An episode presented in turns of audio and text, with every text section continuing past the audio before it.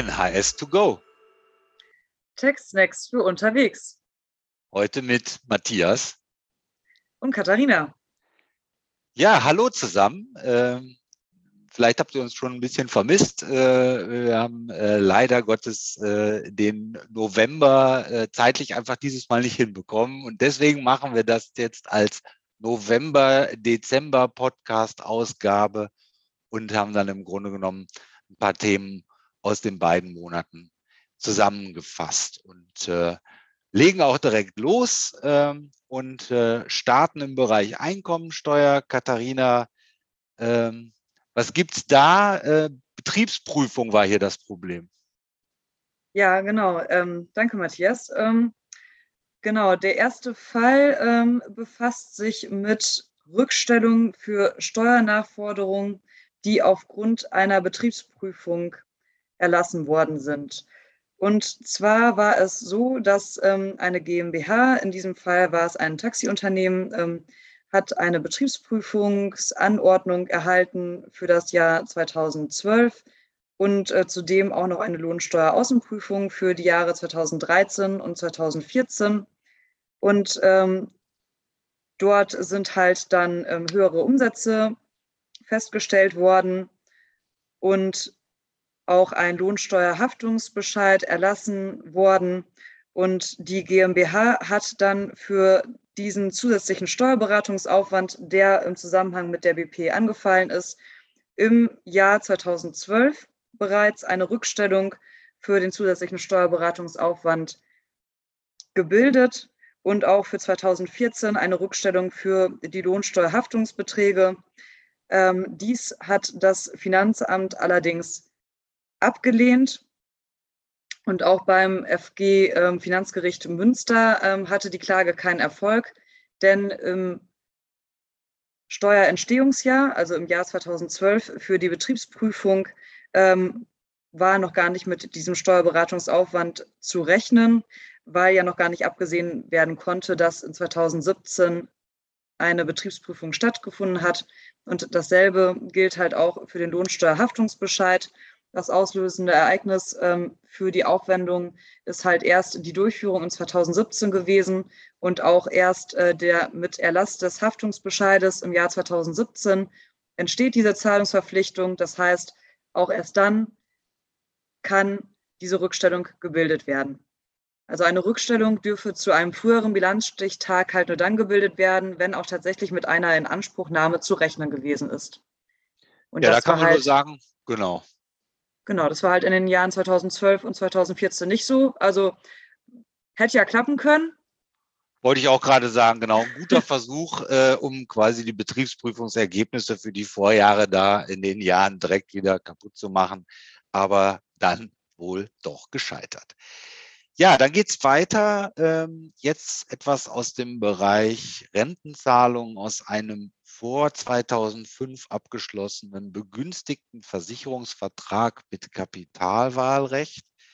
Ähm, da ist nochmal äh, vom Bundesfinanzhof festgestellt worden, dass für solche begünstigten Versicherungsverträge äh, äh, grundsätzlich gilt, dass es sich dabei aus, äh, um Einkünfte aus Kapitalvermögen handelt und dass diese steuerfrei sind, soweit die Summe dieser ausgezahlten Rentenbeiträge das in der Ansparzeit angesammelte Kapitalguthaben einschließlich der Überschussanteile darauf nicht übersteigt.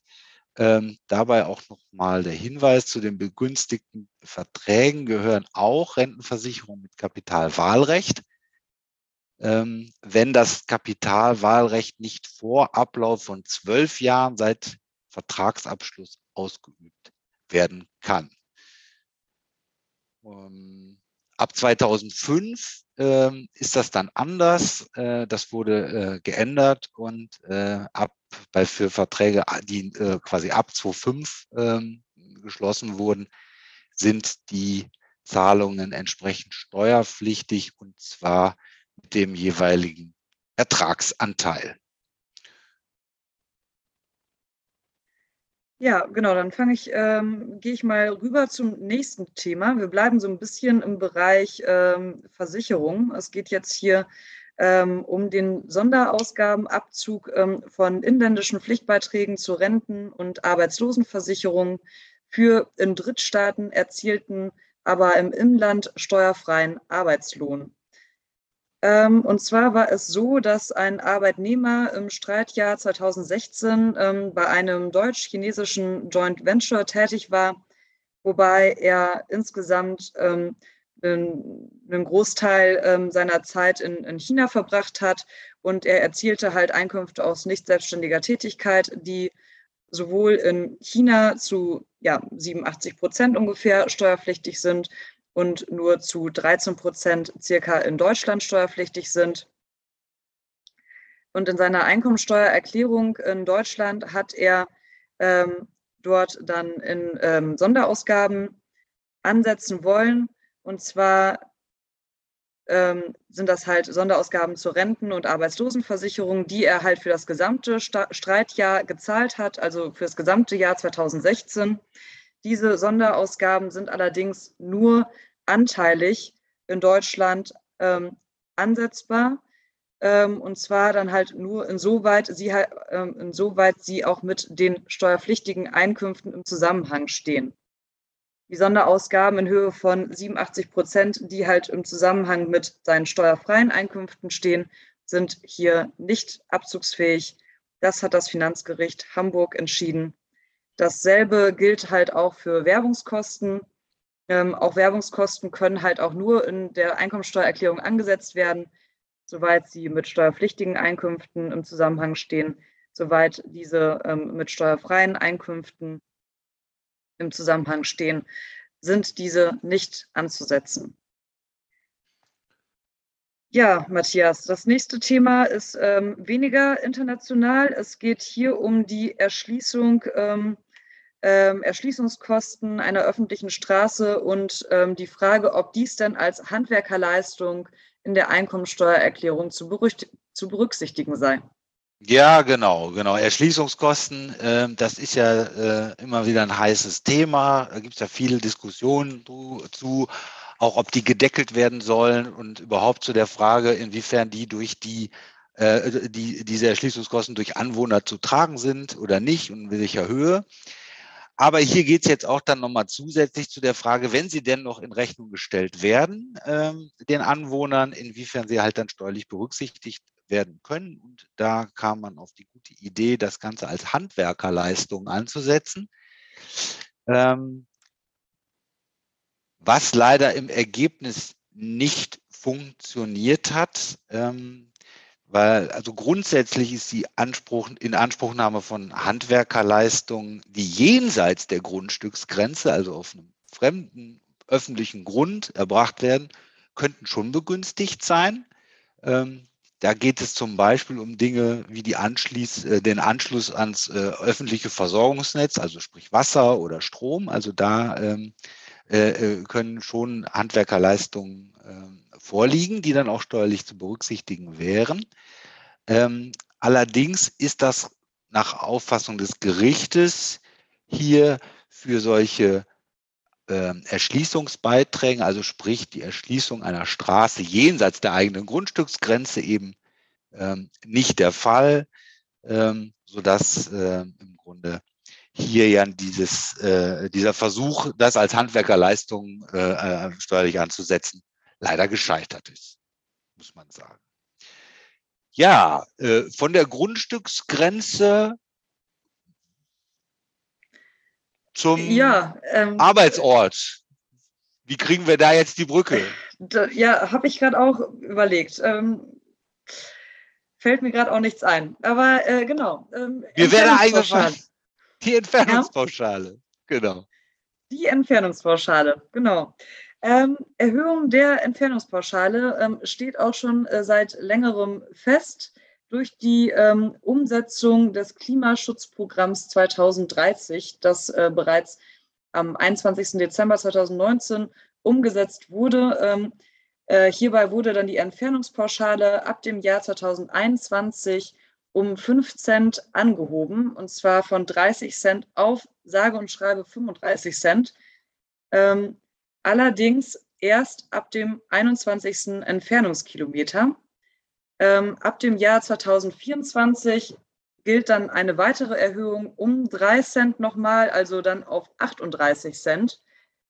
Auch wieder hier gilt diese ähm, Erhöhung erst ab dem 21. Entfernungskilometer. Und diese, ähm, ja, äh, diese Erhöhung ist erstmal bis, bis zum Jahr 2026 befristet.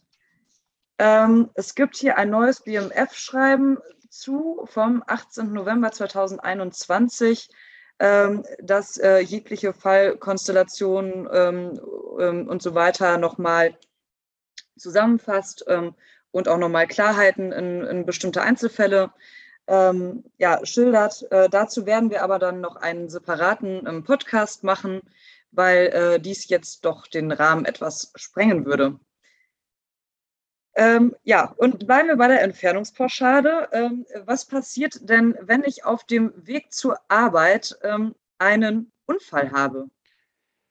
Ja, jetzt hätte ich ja fast geantwortet, das kommt drauf an, ob das äh, äh unter 21 oder über 21 Kilometer äh, passiert ist. Äh, aber das ist natürlich Unsinn. Also, äh, es geht hier um Kosten für den Wegeunfall.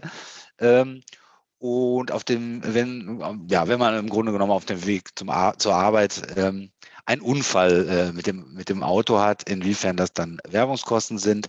Und das nochmal ganz klar zu sagen, das ist so, das sind Werbungskosten, äh, soweit es nicht von der Versicherung oder vom Arbeitgeber erstattet wurde.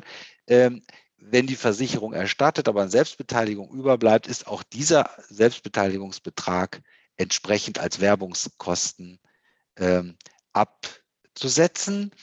Ähm,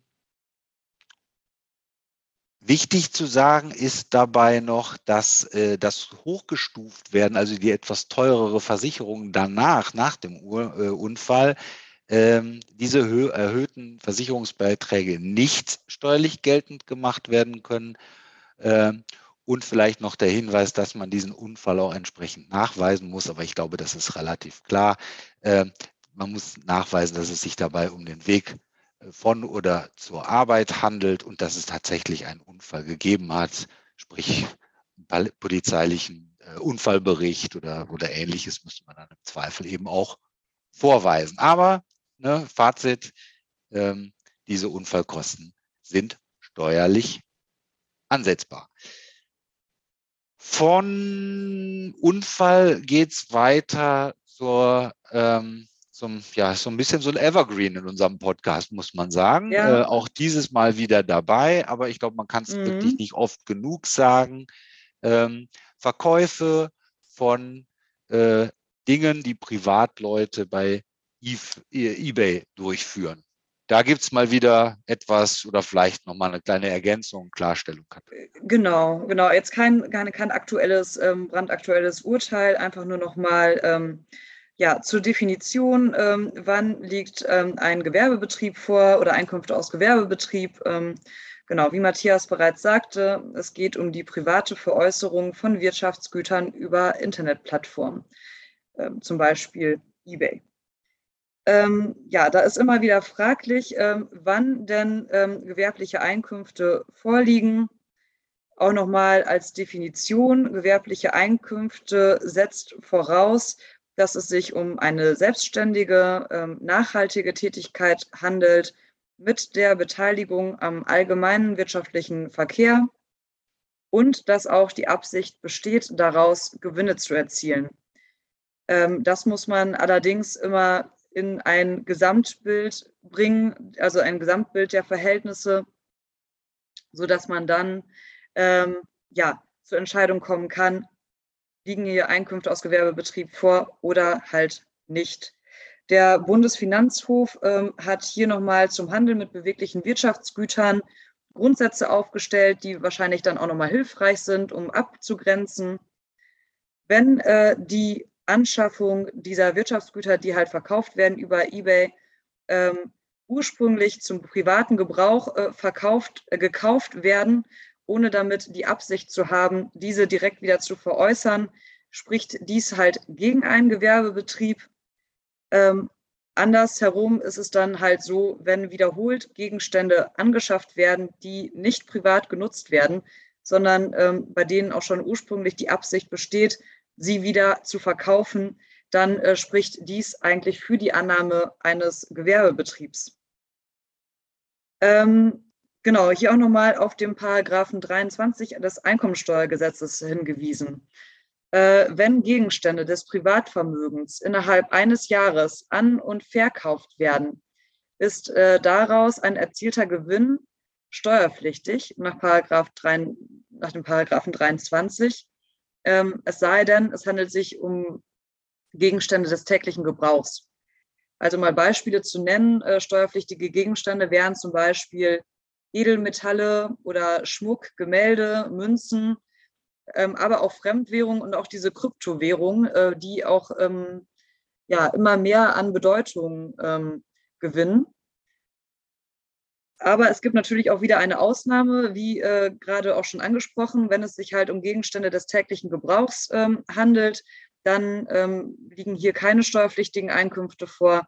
Täglich äh, Wirtschaftsgüter des täglichen Gebrauchs sind zum Beispiel Möbel, sonstiger Hausrat, ähm, aber auch zum Beispiel Fahrräder und tatsächlich auch PKWs, ähm, wenn es sich halt nicht um einen Oldtimer handelt, den man dann vielleicht wieder unter einen Kunstgegenstand ähm, kategorisieren könnte. Gut, dann sind wir auch schon fast am Ende, äh, Katharina. Du hast noch ein Thema, äh, vielleicht so ein bisschen mhm. nur als zur Kenntnis ja, geben äh, genau. aus dem genau. Bereich Sozialversicherung. Ähm, genau, also ne, so wie äh, immer am Ende des Jahres äh, wurden wieder diese Sozialversicherungsrechengrößen äh, für das nächste Jahr, ähm, für das folgende Jahr 2022 beschlossen. Das äh, hat das Bundeskabinett am 20.10. Äh, getan. Und ähm, genau, die einzelnen Bezugsgrößen ähm, sind auch nochmal in unserem Newsletter ähm, nachzulesen. Damit möchte ich euch jetzt nicht langweilen. Ähm, genau, aber ähm, grundsätzlich ist es halt so, dass die Bezugsgröße für die Sozialversicherung im Bereich der ähm, gesetzlichen Krankenversicherung für freiwillige Mitglieder und auch für versicherungspflichtige Selbstständige ähm, unverändert bleibt. Ähm, die Bezugsgröße im Osten steigt ähm, minimal. Ähm, die Beitragsbemessungsgrenzen ähm, für die allgemeine Rentenversicherung im Westen sinkt dieses Jahr oder nächstes Jahr und ähm, im Osten steigt sie auch wieder marginal. Und die bundesweit einheitliche Versicherungspflichtgrenze in der gesetzlichen Krankenversicherung, die Jahresarbeitsentgeltgrenze bleibt weiterhin unverändert bei 64.350 Euro. Ähm, das Gleiche gilt für die einheitliche Beitragsbemessungsgrenze für die gesetzliche Krankenversicherung. Genau, die einzelnen Beiträge sind, wie gesagt, nochmal bei uns im Newsletter nachzulesen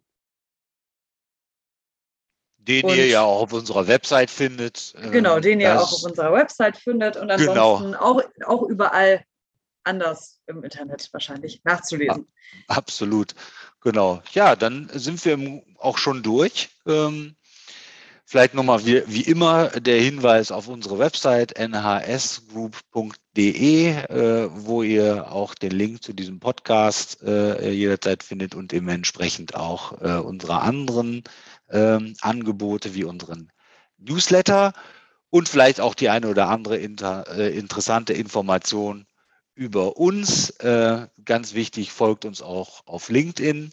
Ähm, und, und ja, auf Spotify.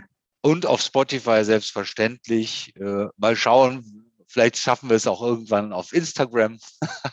wir müssen, äh, das ist unser nächstes Ziel.